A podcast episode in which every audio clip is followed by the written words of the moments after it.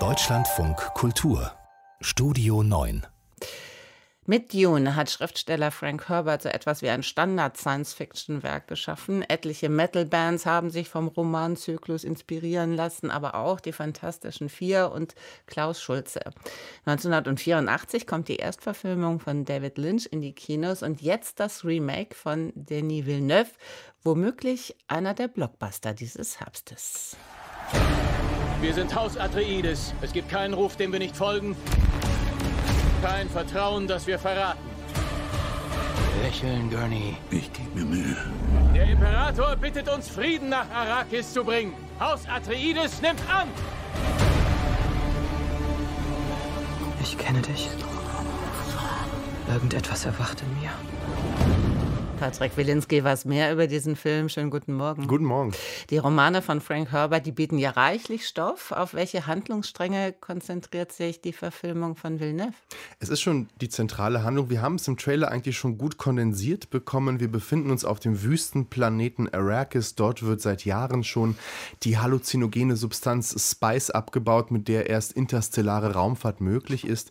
Und der Imperator beschließt jetzt, dass die edelste aller großen Familien im Universum, die Atreides dort die, den Abbau vorantreiben sollen. Sie sollen auch die Fremen befrieden. Das ist das Wüstenvolk, das quasi kolonialisiert worden ist.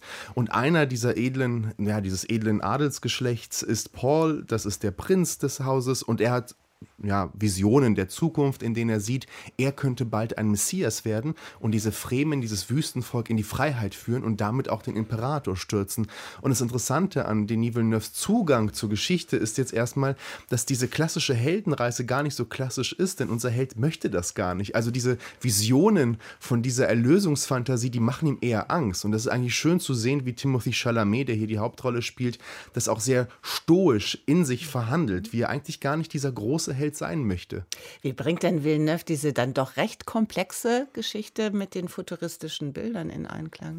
Ja, die futuristischen Bilder sind eigentlich das große Highlight dieses Films, denn lange haben wir nicht mehr so eine Welt betreten dürfen, die Denis Villeneuve für uns hier aufbaut. Da gibt es so einen schönen Begriff aus der Gaming, aus der Spieleindustrie, der nennt sich World Building, also Welten erschaffen, so dass wir uns immersiv in sie eintauchen können. Dabei ist der Film nicht wirklich in 3D gedreht, also es funktioniert auch über 2D. Und man muss schon sagen, sagen, dass Denis Villeneuve so eine Art ja, Architekt ist, wie er diese Räume baut, wie er auch mal die Kamera hinstellt, dass wir uns das mal ansehen äh, dürfen, was für Größenverhältnisse da herrschen oder wie die Wüste die ganze Leinwand ausfüllt.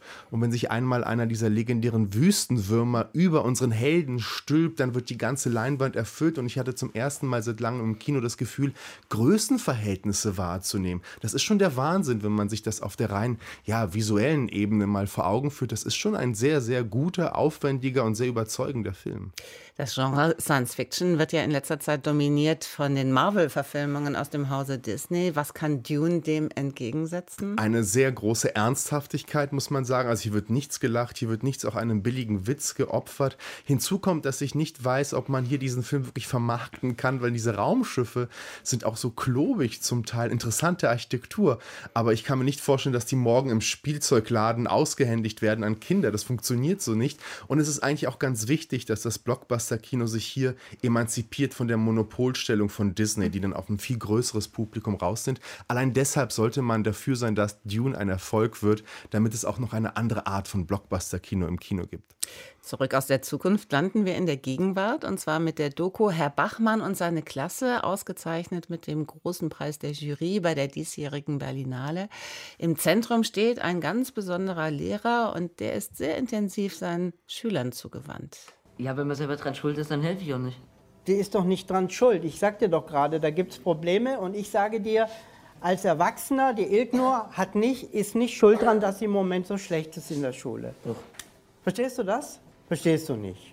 Nee, ich, ich, da will ich, ich auch nicht meiner Meinung. öffentlich drüber reden. Aber es ist einfach Meinung. so, sie hat Probleme und deswegen ist sie schlecht. Und du bist mit ihr befreundet seit Jahren. Könntest du ihr doch mal helfen? Was ist denn da schlimm dran, mit ihr Vokabeln zu lernen? Nee, ich bleibe bei meiner Meinung.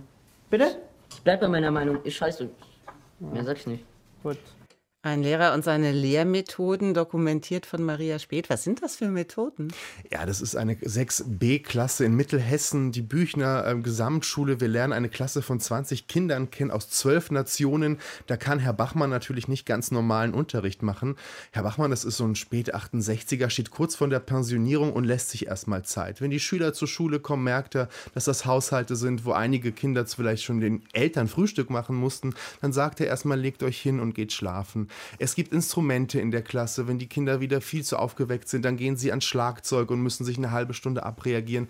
Das ist ein Zugang zu diesen Kindern, den man sich natürlich fast für jede Klasse in Deutschland wünscht. Es ist ein extrem interessanter Blick über ein Jahr hat sie diese Schüler begleitet.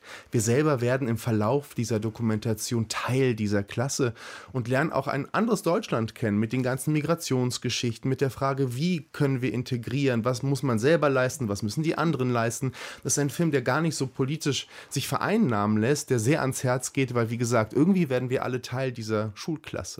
Patrick Wilinski und seine Filme der Woche, Herr Bachmann und seine Klasse sowie Dune.